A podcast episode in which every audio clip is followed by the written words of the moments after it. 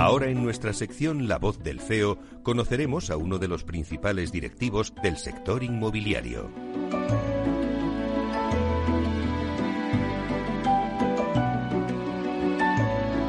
La inmobiliaria Vía Agora es una empresa nueva, pero que está dirigida por un gran director de orquesta, ya que cuenta con 35 años de experiencia en el sector inmobiliario. Hablamos de Juan Antonio Gómez Pintado, presidente de Vía Agora y también presidente de Asprima y de la PC. Vía Agora es una compañía de capital nacional especializada en inversión, desarrollo y gestión de activos inmobiliarios. En 2017 empezó a gestionar activos inmobiliarios que tenía ya en cartera pero es ahora cuando ha cogido impulso con la incorporación de nuevos activos y ha diseñado una hoja de ruta para los próximos tres años, con la previsión de triplicar el negocio, poniendo sobre todo el foco en la sostenibilidad. El objetivo es que Vía Agora sea un referente en materia de sostenibilidad en el mercado inmobiliario, para contarnos todos estos objetivos y la estrategia de negocio que van a llevar a cabo en los próximos tres años, tenemos hoy con nosotros en la voz del CEO a Juan Antonio Gómez Pintado, presidente de Vía Agora. Buenos días, Juan Antonio. Hola, muy buenos días, Meli. Encantado de estar contigo, como siempre. Bueno, pues un placer que estés aquí en esta charla entre amigos que tenemos en esta sección de la voz del CEO. Y Juan Antonio, inicias ahora una nueva etapa en Vía Agora. Pues es una ilusión más que se suma a tu larga trayectoria ya profesional, ya son 35 años, decíamos en la introducción, los que llevas dedicado al sector inmobiliario, pero con diferentes proyectos. Primero fue Agofer, luego Vía Célere y ahora es Vía Ágora. No sé, yo me pregunto, eh, Juan Antonio, ¿qué supone para ti embarcarte en este nuevo proyecto?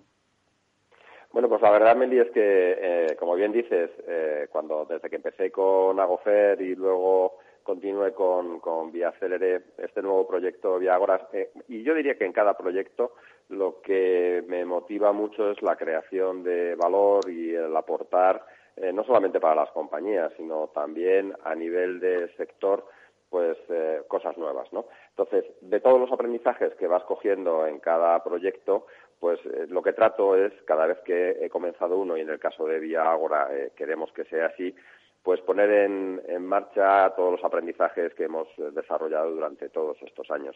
Entonces, como bien decías en, tu introducción, lo que pretendemos con Viagra no es que sea la, compañía más grande del sector, pero sí que sea la más sostenible, la más eficiente y, sobre todo, yo creo que un, mensaje que hemos venido eh, repitiendo durante mucho tiempo en el sector, que es la industrialización, ver fórmulas nuevas de industrialización que podamos poner en marcha. Bueno, hace poco, eh, bueno, hacías una rueda de prensa donde presentabais al equipo de Vía Agora, que ya sois unos cuantos. Eh, bueno, ¿cuántas personas forman el equipo de Vía Agora? Cuéntanos un poquito pues eh, cómo es por dentro Vía Agora. Pues en el grupo ya somos 50 personas y, y, básicamente en Vía Agora, aunque la compañía parece que es nueva, la fundé al mismo tiempo que Vía Célere. De hecho, eh, Vía Ágora era la propietaria de Vía Célere y lo que hicimos en su momento pues fue vender Vía Célere a los fondos a través de esta compañía. Entonces, el equipo que había Ágora, en Vía Ágora ha permanecido durante todos estos años y digamos que es la base junto con algún profesional nuevo que estamos eh, fichando para este proyecto. Pero fundamentalmente en los departamentos, en la dirección general, donde Aquí está Patricia Hernández, que es una persona que viene colaborando conmigo desde hace ya 12 años, eh, el director financiero, Jesús, o la directora del departamento jurídico, o la, directora del, departamento técnico, Sandra Llorente, son personas con las que llevo colaborando desde hace pues casi 12 años, con todos ellos. Eh, a partir de ahí, esta es la base del equipo donde vamos a empezar a desarrollar todas las actividades y, por supuesto, con un gran crecimiento en contratación de personal. Que además tenéis unas nuevas oficinas que he tenido el placer de, estar allí, de visitarlas, que son una maravilla. Pues sí, eh, hemos querido dar eh, un poco y reflejar la imagen de lo que somos en nuestras oficinas y del proyecto y de que queremos hacer y del producto que queremos desarrollar, ¿no? Entonces, ya te digo, muy basado, muy basado en sostenibilidad. Creo que es un momento idóneo eh, sobre todo con todo lo que está aconteciendo, todos los fondos que tienen que venir de Europa para desarrollar y poner una vista en un inmobiliario diferente y que de verdad eh, nosotros fuimos pioneros en Vía Célere en desarrollar esta tipología de producto, pero como todo proyecto siempre aprendes en el trayecto algo y esto es lo que queremos implementar, eh, ese aprendizaje es lo que queremos implementar en Vía Ahora. Desde luego, Juan Antonio, yo creo que no hay nadie en el sector que haya sabido pues convertir una empresa familiar y bueno, y en tu caso es que además por dos veces con Agofer y con Bella Célere y luego al final pues llegar a hacerlas crecer de tal manera en el que se conviertan en un caramelo eh, pues muy goloso, ¿no? Para los fondos de, inversión. Yo me pregunto, a ver, ¿cuál va a ser la estrategia eh, que vais a llevar a cabo para Vía ahora? Pues mira, fundamentalmente eh, son hay varias líneas de trabajo. Empezamos en todo nuestro desarrollo con un, con un acuerdo que llegamos con el con Lone Star, con un fondo americano para desarrollo de suelo en gestión también tenemos eh, buenos especialistas dentro de la plantilla en suelo en gestión y ellos nos identificaron eh, como una compañía preferente en ese sentido, un socio preferente a la hora de poder desarrollar este suelo en gestión para ellos. Con esto hemos, eh, hemos estado manteniendo nuestra actividad desde que yo dejé Vía Célere en el, en el mes de julio del año pasado. y sobre todo haciendo tiempo porque aquí tengo una cláusula de no competencia con Vía Célere hasta julio del año que viene. Eh, y lo que hemos estado haciendo fundamentalmente es toda esta gestión de suelo y eso ha sido una línea de trabajo. La otra ha sido localizar eh, suelo finalista para poder desarrollar nuestros proyectos para cuando llegue su momento en el mes de julio y se acabe esta, esta, digamos, este conflicto de interés, esta cláusula de no competencia, empezar a desarrollar nuestras actividades. Hay eh, otra línea de trabajo que no entramos en competencia con Vía Célere, que es la colaboración público-privada, Estamos pendientes de conocer los pliegos eh, de condiciones que se van a dar en los concursos, tanto a nivel nacional como autonómico y municipal, y tenemos mucho interés en, este tipo de actividad porque pensamos que la colaboración público-privada tiene que ser uno de los ejes fundamentales de desarrollo en nuestro sector y de recuperación de la economía en España. Y en ese sentido, en cuanto la compañía está preparada ya para en cuanto salgan estos pliegos, si consideramos que son interesantes, pues poner manos a la obra y participar de esta colaboración público-privada. Antes nos estabas diciendo, pues empezar a desarrollar ya el suelo cuando se acabe esta cláusula, ¿no? Pero, bueno, ¿qué inversión tenéis previstas para los próximos años? ¿Cuántas viviendas vais a desarrollar? Pues mira, el, suelo que tenemos ya eh, ahora mismo en cartera es para hacer algo más de 1.800, desarrollar algo más de 1.800 unidades. Eh, y la inversión prevista para estos próximos años eh, alcanza los 400 millones de euros. El suelo, antes que hablábamos del suelo, bueno, pues al final siempre decimos que el suelo es un bien escaso y bueno, pues ante la escasez de suelos en desarrollo por, pues por la lenta, eh, bueno, pues lo, lo, que siempre decimos, ¿no? La administración, todo va todo muy lento, esos desarrollos de suelo, pues al final esa escasez de suelo y también, pues ahora mismo que nos encontramos en una pandemia y la restricción de financiación, pues empieza ya a ponerse difícil, hay que buscar fórmulas de colaboración, ¿no? Es lo que habéis hecho vosotros con, entre fondos internacionales y actores locales, lo que habéis hecho con Lonestar. Yo no sé si esa va a ser la tendencia que vamos a ver ahora porque, porque siempre hemos dicho, el suelo es escaso. Eh, ¿Qué va a pasar entonces? ¿Cómo vamos a poder desarrollar suelos? Pues mira, sí, yo, creo que al final una colaboración eh, con los agentes que son los grandes tenedores de suelo es necesaria. De hecho, eh, fíjate que cuando comenzamos nuestra actividad en Vía Célere en el año 2008, eh, nuestra fuente fundamental de aprovisionamiento de suelo fue llegar a acuerdos con las entidades financieras que ya tenían estos suelos en balance a causa de la crisis y desarrollar y desarrollar todas estas eh, promociones prácticamente de la mano y, como socios de las entidades financieras. Eh, en ese sentido, yo siempre he pensado que el modelo de colaboración es absolutamente necesario. Ahora estamos con, con Lone Star eh, a través de Coral Home, que es una, es una sociedad suya y, abiertos, por supuesto, a, los grandes tenedores y en conversaciones con los grandes tenedores de suelo para poder alcanzar acuerdos. Creemos que esto es una vía eh, fundamental. ¿Habrá otras vías? Sin duda. Pues desde la puesta en suelo, que parece que en las administraciones ahora se empieza a mover, la puesta de suelo eh, que está en manos de las entidades eh, públicas y, que va a haber concursos de estos suelos finalistas, pues es otra vía, aparte de los canales que tradicionalmente nosotros conocemos y que estamos bien posicionados para acceder a este suelo. Yo no sé, eh, Juan Antonio, si estamos ahora en un momento que empezamos ya el inicio de un ciclo bajo del sector inmobiliario y cuando, bueno, pues siempre eh, ya se va hacia un inicio de ciclo bajo, igual la financiación se empieza a restringir. Eh, más aún ahora cuando estamos en esta situación de, de crisis sanitaria, ¿no? ¿Estáis notando ya que hay restricciones de financiación? Yo lo que creo que ahora mismo hay eh, es un panorama a nivel financiero donde ya estamos viendo la fusión de, de Caixa con, con, Bankia. Bueno, yo diría que la compra de Bankia eh, a través de, de Caixa. Estamos viviendo un panorama financiero donde yo creo que debido a los bajos tipos de interés y la falta de que tienen de, rentabilidad en, en, este tipo de entidades, pues vamos a ver más movimientos, casi con toda seguridad, de fusiones. Y yo creo que estamos ahora mismo en un stand-by eh, frente a lo que puede ser la financiación del sector financiero hacia el sector promotor y sobre todo con, agravado por todo, con todo esto del coronavirus. Yo creo que la empresa que es solvente y que los, las entidades financieras identifican con no solamente solvente a nivel financiero, sino solvencia profesional, pues no van a tener problemas en esta financiación.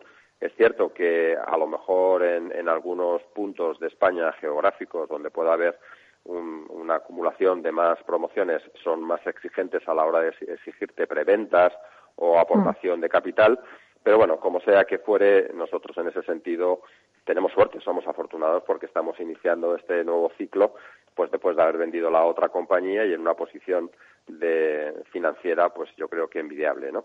Con lo cual, bueno, eh, restricciones hubo también en el 2008 y se pasó este, pues digamos que todo este tiempo del 2008 hasta el 2014 más o menos que empezó a mejorar un poco la cosa en nuestro sector, pues de una manera más que razonable y yo preveo que para nuestra compañía va a ser un poco la misma tónica, ¿no? En estos años que vienen de futuro. Lo que hay que hacer es saber aprovecharlos ahora. Igual que ahora me estás hablando de fusiones eh, en el sector bancario, que era obvio y que seguirán siendo, eh, y si lo trasladamos al sector inmobiliario, ¿puede haber fusiones en el sector inmobiliario? Pues la verdad es que yo no lo veo, porque mm, nuestro sector ahora mismo, tanto las, eh, las empresas que son cotizadas y que podrían tener lugar a operaciones corporativas más en la línea de una fusión, pues con la situación que tienen en el Bosa, con la cotización como la tienen, pues no es fácil, no es fácil porque yo creo que no están reflejando el valor real de la compañía. Con lo cual, a la hora de negociar una posible fusión, pues es difícil ponerse de acuerdo en cuál tiene que ser la ecuación de canje. Probablemente eso será una cuestión que en el futuro sí que veremos cuando se normalicen más las cosas, eh, pues probablemente habrá más salidas a bolsa porque los mercados se habrán abiertos, que ahora están absolutamente cerrados, y cómo no, se podrán realizar operaciones corporativas. Pero yo creo que ahora no es el momento idóneo.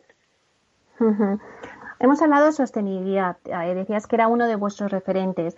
Eh, me gustaría que me contaras qué está haciendo Vía Agora en materia de sostenibilidad y si, sobre todo el cliente, ¿no? que siempre apuntamos que ha evolucionado ya mucho, que se ha hecho mucho más exigente. Yo quiero saber si en realidad valora, o sea, ya sabe lo que es la eficiencia eh, y una casa sostenible, pero valora lo que es tener una vivienda eficiente. Sí, yo creo que cada vez eh, los clientes van siendo más conscientes de, de, lo que representa en términos de contaminación una vivienda que no cumple con estos requisitos y lo que es una vivienda eficiente.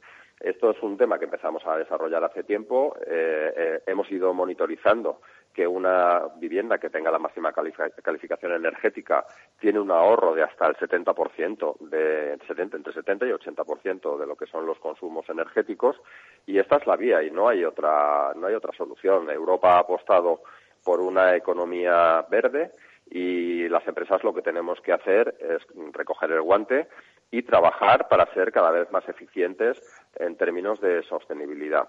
Eh, desde instalaciones de cubiertas verdes que hoy por hoy no se están dando, pasando por cuidar mucho la envolvente, generaciones de aerotermia para que al final el, edificio sea de consumo prácticamente casi nulo, eh, yo creo que esa es la vía que tenemos que seguir. Y luego hay otra vía, que esa es la que nosotros eh, también hemos emprendido, y es utilizar materiales sostenibles.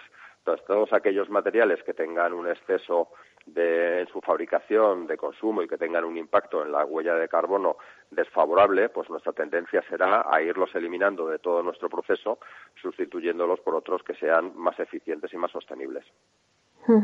Y de hecho, bueno, me consta que, la formación es importante para vosotros y que habéis emprendido un curso, eh, bueno, lo estáis a punto de, comenzar, un curso eh, con la madera.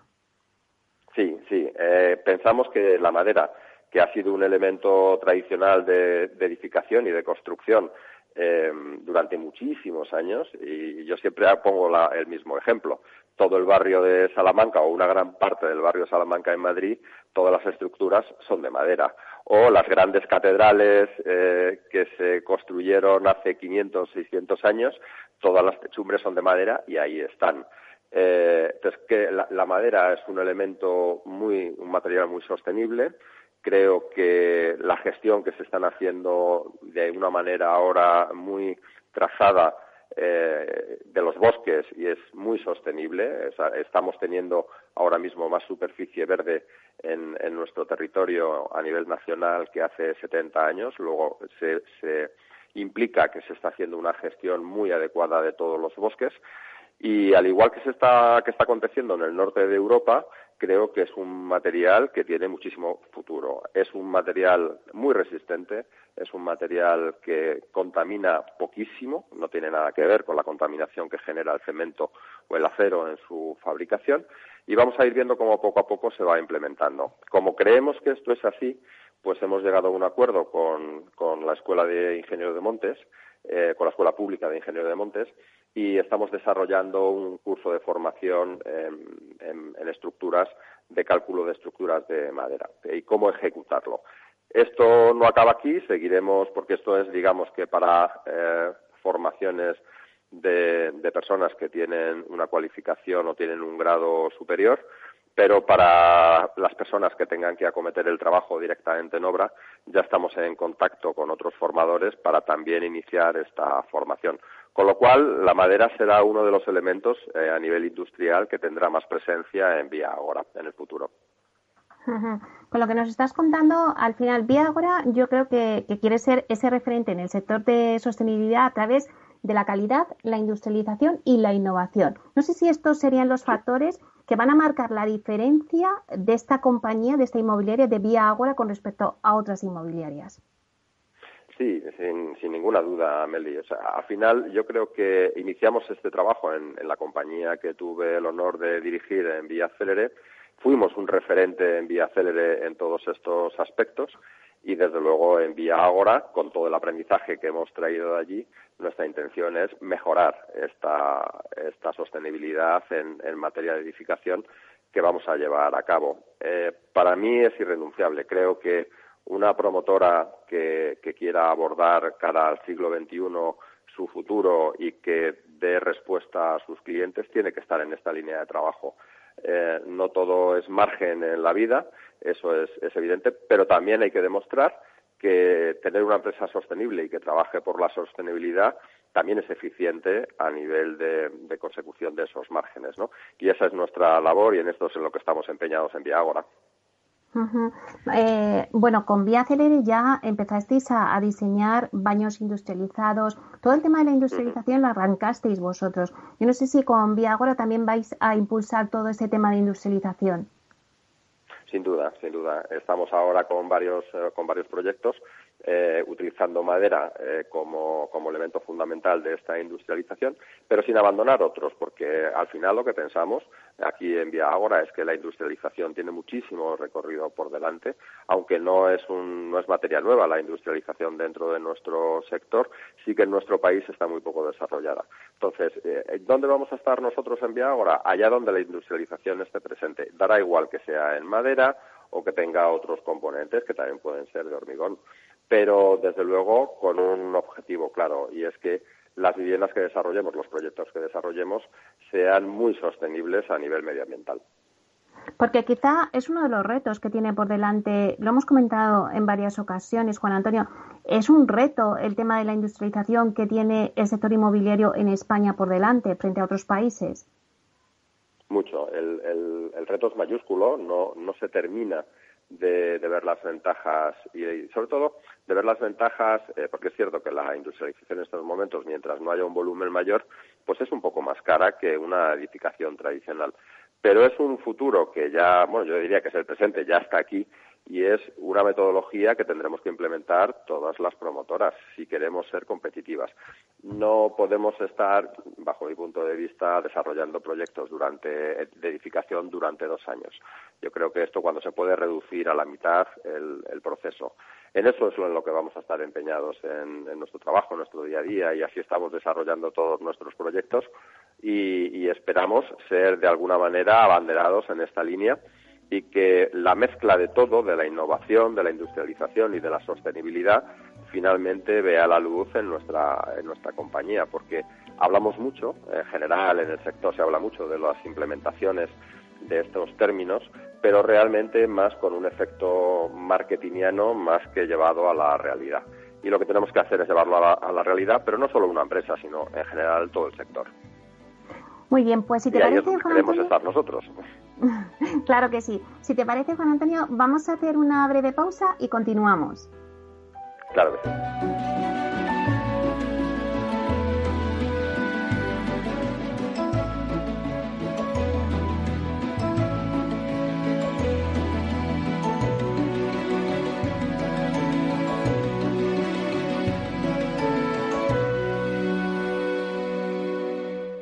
A continuación, podrán disfrutar de la obra clásica compuesta por Beethoven en Do menor durante su madurez. El arte es solo para unos pocos. ¿O no? Con la inversión ocurre lo mismo. Renta 4 Banco te ofrece más de 500 cursos de inversión gratuitos para todo tipo de inversores. Entra en r4.com e inscríbete. Renta 4 Banco, tu banco especialista en inversión. ¿Quieres anunciar tu negocio en la radio? Entra en el clubdelaradio.com. La compra es online, pero no os vamos a negar que nos encanta que nos llaméis. El teléfono, olvídate, no te vas a acordar. Entra en el clubdelaradio.com. Tu audio y tu campaña de una forma sencilla y rápida. Contrata anuncios en radio al mejor precio. elclubdelaradio.com.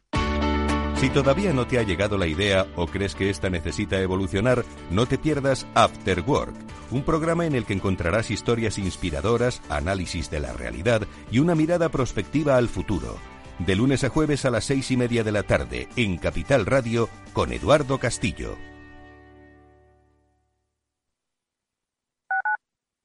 Escuchas Capital Radio, Madrid 105.7, la radio de los líderes.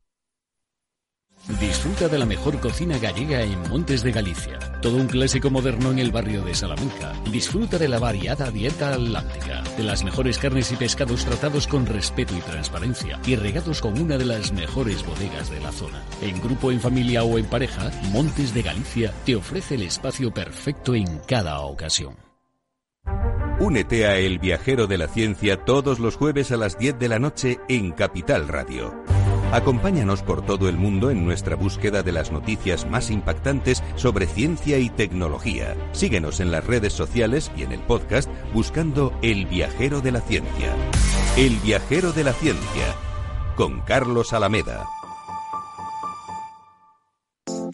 Horno San Onofre. Somos pasteleros y eso nos gusta. Utilizamos materias primas que nos hacen disfrutar y elaboramos todos nuestros productos de forma artesanal, sin sucedáneos, ni margarinas, ni grasas trans. Sabemos que las cosas buenas son importantes. Con el hashtag buscamos gente dulce. Horno San Onofre, calle San Onofre 3, teléfono 91 532 9060 y calle Hernani 7, teléfono 91 554 3396. También nos encontrarás en el mercado de San Miguel, 3 subes www.pasteleriasanonofre.com.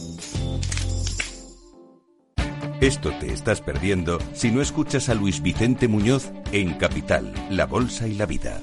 Es fundamental salvaguardar la seguridad jurídica porque el dinero puede elegir otros mercados eh, pues muy rápidamente, ¿no? Miguel Zurita, presidente de ASCRI, la patronal de Capital Riesgo en España. No te confundas. Capital, la bolsa y la vida con Luis Vicente Muñoz, el original.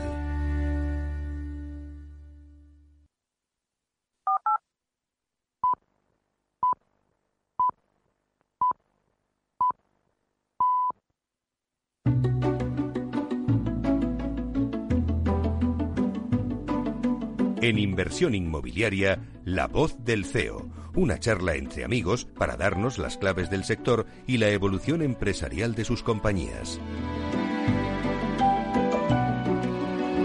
Seguimos con nuestra entrevista a Juan Antonio Gómez Pintado, presidente de Vía Agora. Eh, Juan Antonio, ¿es verdad que bueno, pues que todas las promotoras inmobiliarias dicen que los números en las ventas, a pesar de esta pandemia, a pesar de esta crisis sanitaria que tenemos, pues que han sido excepcionales en los meses de verano. Incluso han superado todas las expectativas que creían. Pero sin embargo sí que también apuntan que les preocupa un poco la disminución en la construcción de obra nueva, es decir, a tres o cuatro años vista, pues que igual a lo mejor eh, no se va a hacer mm, tanta vivienda como se estaba haciendo, que bueno, que no era tanta, que ya íbamos cogiendo un poquito de carrera y que incluso ya hay algunos lanzamientos, algunas han comentado de promociones que ya estaban previstos pero que no se van a poner en marcha. Entonces, bueno, ¿cómo va a ser la construcción de obra nueva de cara a unos años? Pues mira, nuestro sector, Meli, es un sector que tiene mucha inercia y entonces es un sector donde eh, esta buena inercia que traíamos, esta buena marcha desde el 2014 eh, continuaba. Pero también es cierto que con la crisis del, del COVID eh, hay que hacer cosas para que no se pare el sector. Entonces, absolutamente cierto, después de los meses que estuvimos confinados y donde las oficinas de venta permanecían cerradas y se notaron muchísimo la caída de ventas, luego los meses de recuperación, empezamos en el mes de junio, junio, julio y agosto, han sido muy buenos de, venta. Eh, pero también es, cierto eh, que estamos observando cómo los eh, visados que se están haciendo en los distintos colegios de arquitectos para los inicios de proyectos nuevos están cayendo más o menos en media a nivel de territorio nacional en un 30%. Entonces, en las conversaciones, y aquí ya te hablo como presidente de la Asociación Nacional de Promotores Constructores de España, pues lo que estamos hablando con el gobierno es qué cosas se pueden hacer para que el sector no se paralice. Partiendo de la base que esto no ha sido una crisis eh, de nuestro sector, sino que ha sido una crisis sanitaria y lo que tenemos que hacer es que tenga el, menor impacto posible de cara a futuro. Aquí eh, yo creo que se está produciendo una situación muy desigual en el, a nivel de territorio nacional pero sí que es cierto que en esas conversaciones que tenemos con la Administración eh, estamos para poner eh, soluciones y que de alguna manera el sector se estabilice. Ah, se habla mucho de las caídas de ventas que pueda haber en el futuro. Yo, yo no lo creo. Yo lo que creo es que hay diversas fórmulas de actuación. Yo creo que la compra-venta va a seguir con la, con la misma pujanza. El problema es que si se reduce el, número de proyectos que se van a lanzar, se va a generar una presión en el precio. Todo lo, que eh, todo lo contrario de lo que la gente piensa, de que van a bajar. No, lo que se va a producir es una presión al alza. Y lo que estamos viendo es que con otra actuación, con, lo que está ocurriendo con los fondos que vendrán de Europa y que se tienen que desarrollar y dedicar sobre todo a rehabilitación de vivienda para hacer nuestro parque de una manera sostenible, las viviendas de segunda mano están muy penalizadas por esta situación, con lo cual aquí lo que se, lo que se va a generar yo creo que es una no caída de precio en vivienda nueva, eh, veremos a lo mejor una ligera caída en, los precios de segunda mano, y una alternativa a todo esto es la vivienda en alquiler. Y de ahí toda la, eh, digamos que el mecanismo de colaboración público-privada que se está poniendo en carga en las tres administraciones, ¿no? Entonces yo creo que la, venta tendrá su, su mercado, el alquiler tendrá el suyo y lo que vamos a ver yo creo que es una actividad en ese sentido mucho más fructífera en las dos en las dos vías, ¿no? con un comportamiento no igual en todo el territorio nacional, eso es cierto, pero las grandes plazas eh, seguirán con esa pujanza, así es como lo veo yo. Vosotros, Juan Antonio, con Vía Agora estáis en una gran plaza que es Madrid y tenéis proyectos, a pesar de que se habla de que bueno, se puede reducir el número de proyectos, pero vosotros sí que tenéis proyectos. Cuéntanos un poquito cuáles serán vuestros proyectos, dónde tenéis suelo, si vais a ocupar otras plazas. Sí, eh, los proyectos de, de, Vía Agora están todos ubicados en Madrid. Siempre lo hemos hecho así cuando hemos comenzado un proyecto nuevo de compañía creemos que la gran plaza por antonomasia es, es Madrid y aquí tenemos suelo finalista y tenemos como ejemplo tenemos suelo en, en Vallecas Villa, tenemos suelo en Valdebebas, tenemos suelo en Joaquín Lorenzo, muy cerquita de Barrio del Pilar, Puerta de Hierro, que son los suelos prácticamente que tenemos para comenzar ya, y luego tenemos una gran bolsa de suelo eh, en los alrededores de Madrid y la fundamental en, la estrategia del este.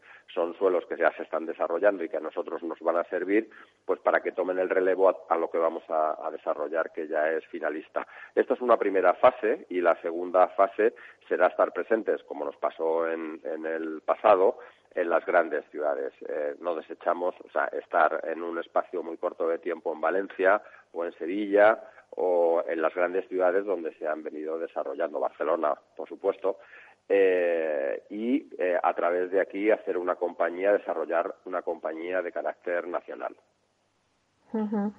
Antes también has comentado que, bueno, pues que el alquiler es otro de los puntos fuertes que va a acompañarnos pues después de esta crisis sanitaria. Yo no sé si, si bueno, pues como el alquiler es un valor seguro, si Vía Agora pues piensa en el alquiler Absolutamente. De hecho, cuando eh, en, la primera mitad de la entrevista comentaba que estaremos presentes si los pliegos de condiciones eh, son correctos para nuestros intereses. Eh, al final esa colaboración público-privada es una, son promociones en alquiler. Entonces vamos a estar presentes en las promociones en, alquiler y creemos que una cosa no quita la otra. ¿Qué es lo que ha pasado tradicionalmente en nuestro sector? Que nuestras compañías han estado fundamentalmente dedicadas eh, al mundo de la compraventa y están en ese sentido eh, dispuestas, yo creo, que a dar el salto a, la vivienda, al mundo de la vivienda en alquiler. Aquí lo que tiene que acompasar, pues es un poco la estructura financiera, que se puedan desarrollar la financiación para este tipo de promociones, porque desde luego la estructura de cliente está, está ahí y la estructura de nuestras compañías, con pocas modificaciones, se podrán también dedicar al mundo en alquiler. De ahí el famoso Bill to Rent que se está desarrollando por varias compañías y que sin duda alguna ha llegado para quedarse y que esto es el inicio y poco a poco se irá desarrollando cada vez más. Y tiene que desarrollarse, como no puede ser de otra manera, para alcanzar unas cotas o unos porcentajes de desarrollo de esta vivienda en alquiler, como pasa en todos los países de nuestro entorno, donde los porcentajes entre venta, entre compra-venta y alquiler están muchísimo más equilibrados. Nuestra empresa no puede dejar pasar estas oportunidades y estaremos presentes en el desarrollo del suelo, es decir, desde el principio, para desarrollar promociones en compra-venta y para desarrollar promociones en, alquiler, sin ninguna duda.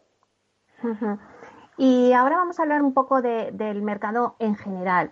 Mm, bueno, no sé cómo, cómo estás viendo que está afectando esa incertidumbre de la evolución del COVID, que no sabemos muy bien eh, cómo irá evolucionando, pero cómo está afectando al final al sector inmobiliario. Porque sí que hemos hablado de que hay sectores, como por ejemplo la vivienda de obra nueva, pues no ha estado tan afectada como otros sectores. Eh, el alquiler también ha sido caballo ganador en este sector, pero claro, mucha gente, eh, muchos inversores que nos estén escuchando, pues le interesa muchísimo saber de decir, bueno, pero ¿qué hacemos con la inversión? Eh, ¿Nos planteamos esperar o es un buen momento? No sé qué consejo le podemos dar al inversor si esta incertidumbre de hacia dónde va a evolucionar el COVID, eh, ¿qué podemos hacer eh, una persona que quiera invertir en el sector inmobiliario?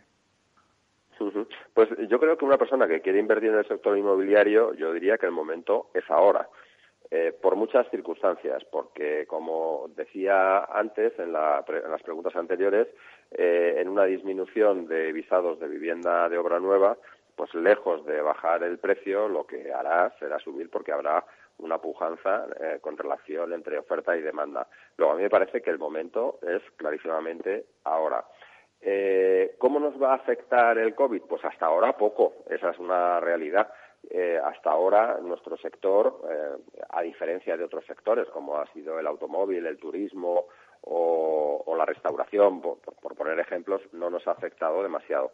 Eh, entendemos, y yo lo veo así, el COVID eh, está teniendo la crisis de sanitaria y sobre todo la eh, económica que, está generando va a tener un impacto muy profundo, pero yo creo que va a ser corto en el tiempo. Creo que todas las medidas que se están implementando desde, desde Europa van a ser muy favorables para el desarrollo de la economía. Cuando se desarrolle esos fondos de contingencia y, se, y lleguen los, los fondos aquí a nuestro país, donde en nuestro sector va a haber una gran dedicación o parte de estos fondos, creo que se va a generar una actividad muy, muy importante, eh, por ejemplo, en rehabilitación o regeneración urbana. Esto yo creo que, o sea, cuando uno lo ve desde, desde una posición de, inversor, Sabemos que hay una crisis de COVID, sabemos que es temporal pero muy corta y lo que tenemos que estar preparados es para, por ejemplo, mediados del año que viene, donde ya habrán llegado las vacunas y donde probablemente todo esto que estamos hoy viviendo una pesadilla, pues eh, esperemos que, haya, haya pasado, pues lo que vamos a ver es un repunte y así lo indican todos los analistas macroeconómicos, pues por ejemplo en la creación de PIB eh, un repunte muy importante y hay que estar preparados. Entonces, esta crisis no tiene nada que ver con la del 2008, que para nosotros fue larguísima, desde el 2008 hasta el 2014. Sabemos que es una crisis que en la medida que empieza a llegar al sistema sanitario eh, todos los procesos de vacuna, esto se va a resolver y hay que estar preparado para ello. O sea que un apunte para el inversor, según lo que has comentado, hasta mediados de 2021 hay que poner eh, el foco en ese mediados de 2021 porque esto podría cambiar el rumbo, ¿no? Sí, sin duda. Yo creo que, vamos, más que cambiar el rumbo, acelerar la actividad que, vayamos a tener en nuestro sector. Lo que quiero decir con esto es que nuestro sector es un, va a ser, yo creo que uno de los grandes sectores que van a recuperar la, economía si se toman las medidas adecuadas eh, y que el momento de inversión, cada inversor tiene que analizar su propia estrategia y a mí lo que me parece que es un buen momento eh, y bueno, yo creo que predico con el ejemplo. Eh, creo que es un buen momento porque yo lo estoy Desde luego. Yo estoy comenzando, estoy comenzando a invertir, estoy comprando suelo y lo estoy comprando ahora, no me estoy esperando. Eh, yo creo que el tener esa, o sea, en los negocios o en la actividad empresarial, el tener, yo creo que la estrategia de entrada cuando otros lo que están esperando es eh, entrar en momentos más positivos, cuando entras en momentos más positivos, entras normalmente en peores circunstancias que cuando entras en momentos de más incertidumbre.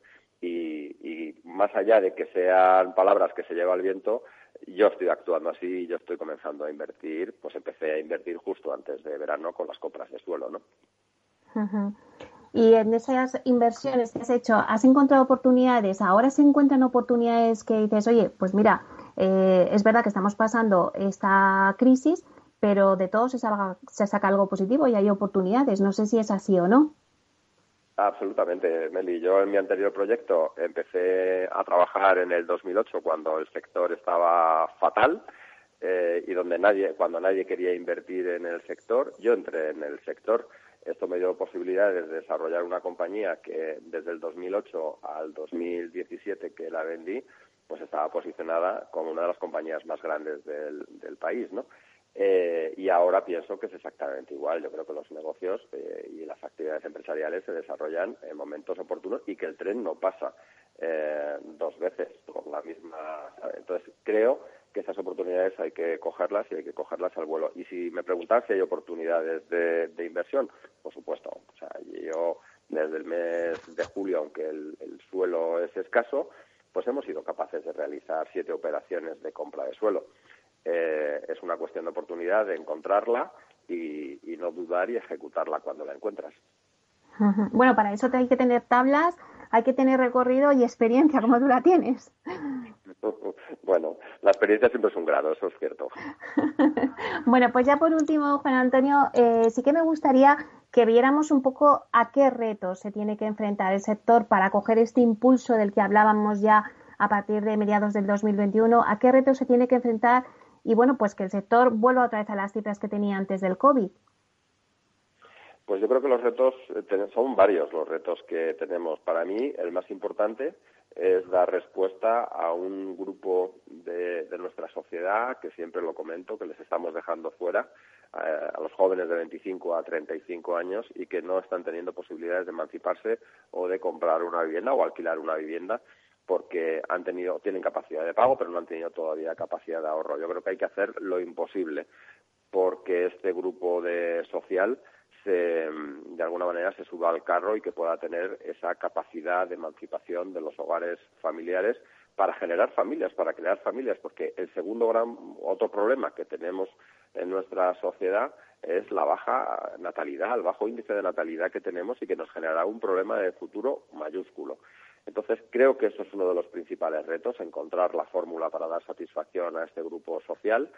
Creo que otro, otro reto que tenemos enorme es eh, la industrialización eh, y ser atractivos para que eh, los, los, jóvenes vengan a trabajar a nuestro sector y yo creo que a través de la industrialización esto va a ser posible, pero hay que trabajar para que esto se pueda, se pueda desarrollar.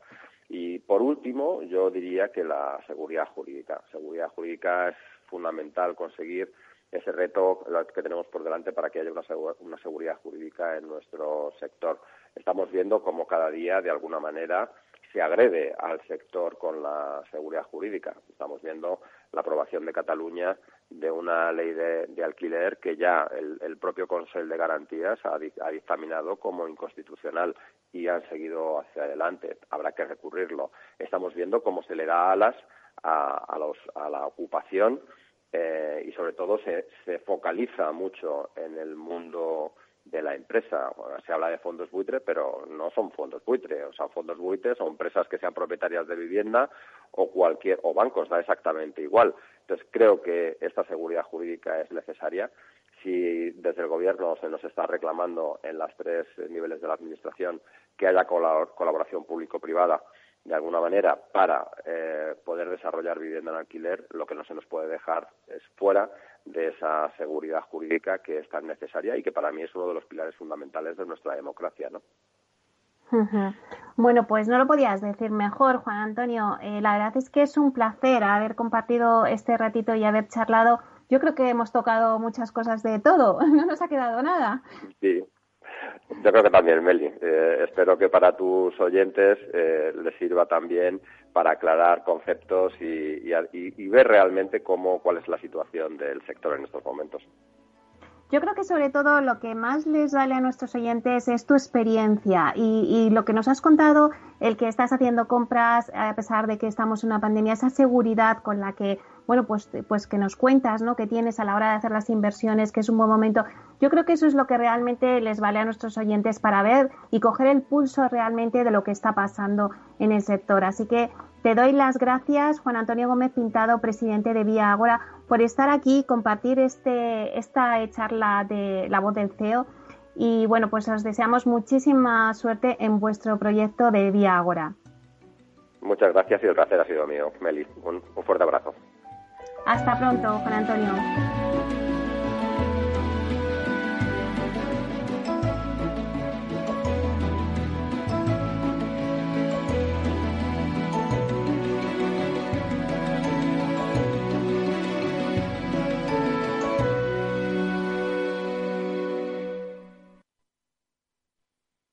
Inversión inmobiliaria con Meli Torres.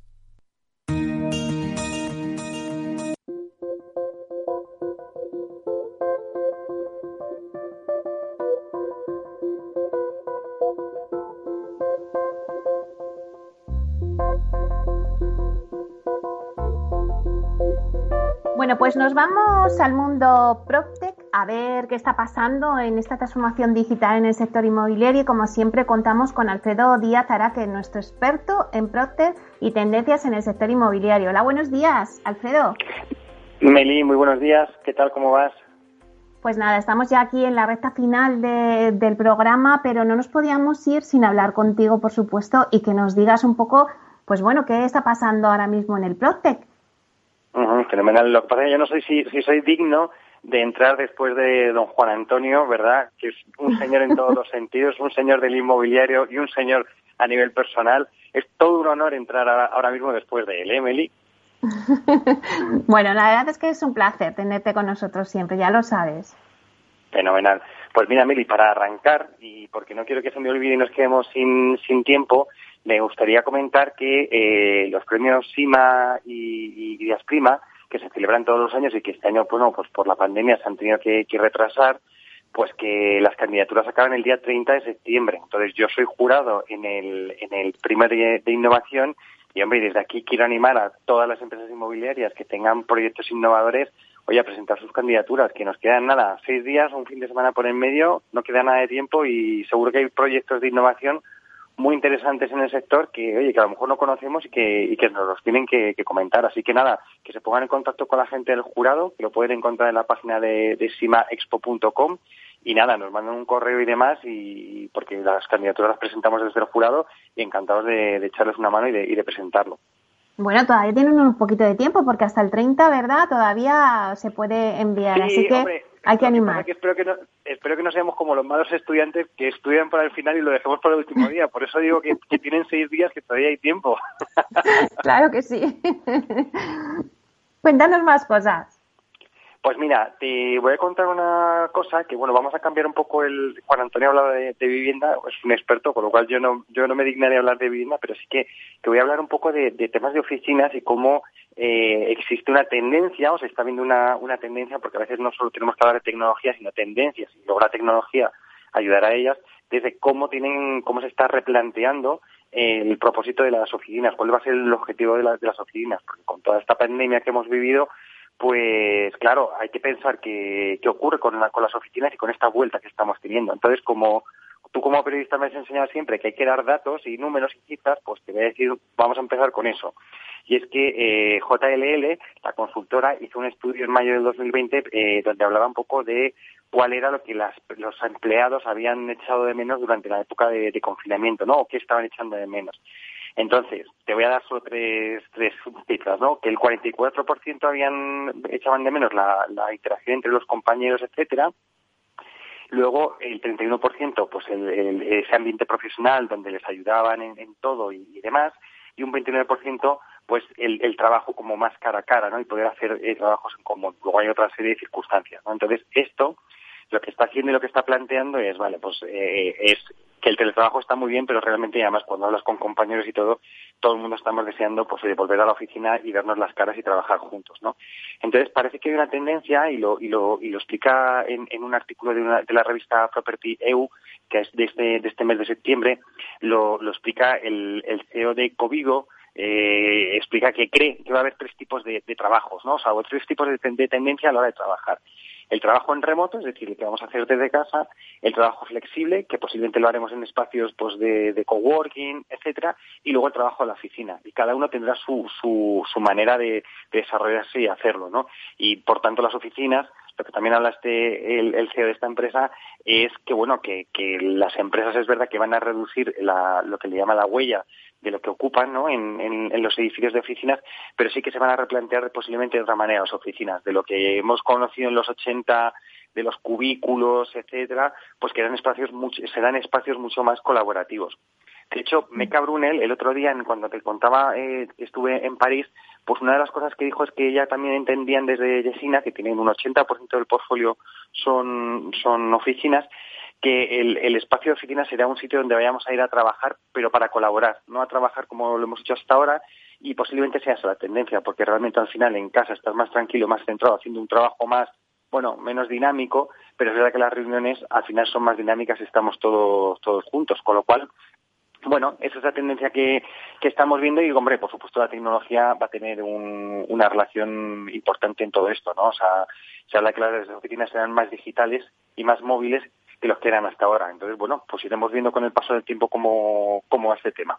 Sí, aprovechando el, tema que estás abordando de las oficinas, fíjate, hoy, por ejemplo, se ha inaugurado el edificio de los cubos, esa transformación que es propiedad de Terus y que han hecho, y la verdad es que ha quedado maravillosamente. O sea que al final sí que es verdad que, que igual habrá ese mix, pero que bueno, que hay edificios de oficinas que se han rehabilitado y que se están acondicionando.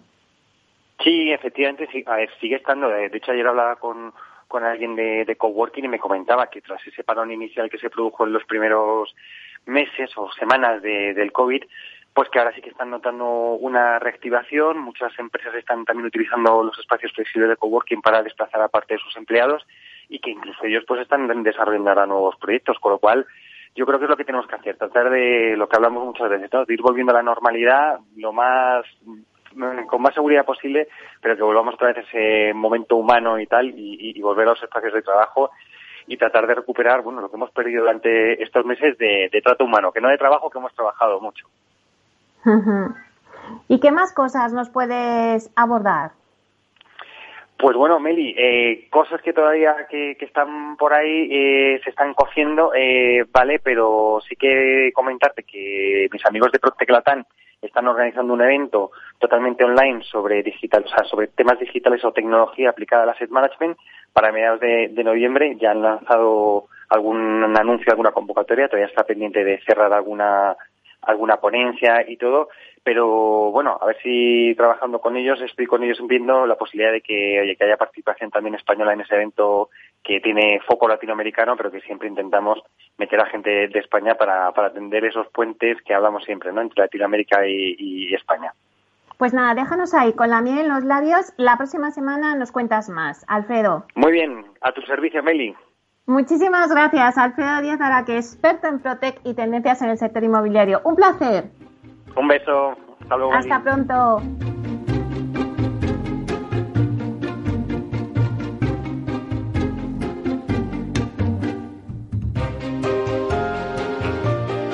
Aquí nuestro programa de hoy. Espero que les haya gustado. Así que a ustedes, señores y señoras que nos escuchan al otro lado de las ondas, gracias por estar ahí y compartir este espacio con nosotros. Gracias también de parte del equipo que hace posible este espacio, a Félix Franco en la realización técnica y quien les habla, Meli Torres. Les esperamos la próxima semana aquí en Inversión Inmobiliaria. Hasta entonces, que sean felices.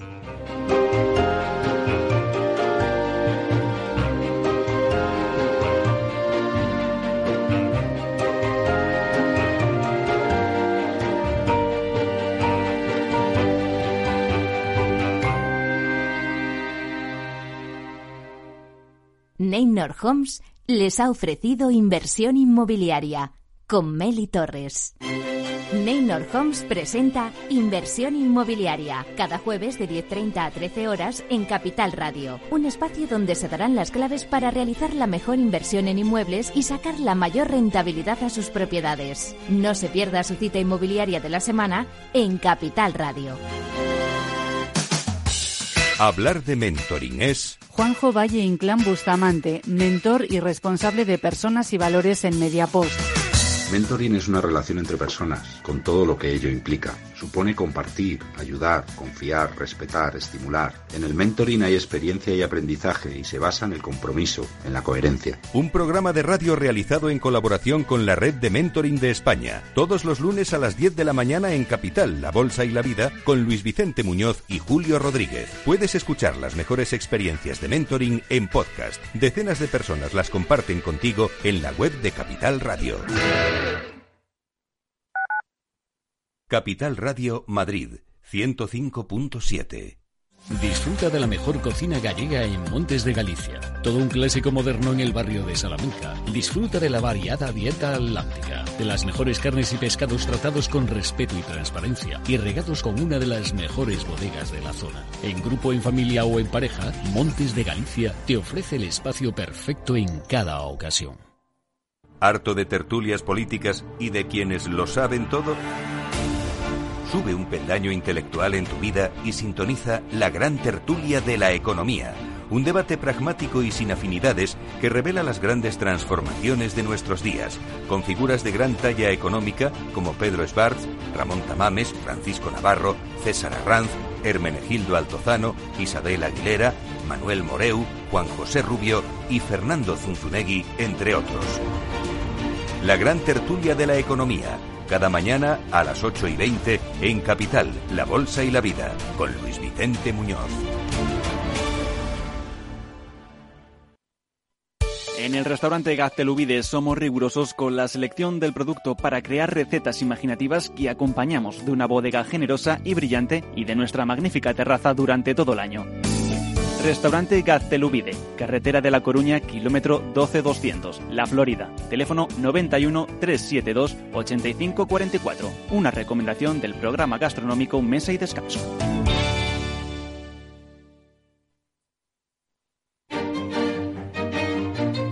Valor Salud. Tiempo de salud. Su actualidad, sus personas, sus empresas. Todos los viernes a las 10 de la mañana en Capital Radio, con Francisco García Cabello.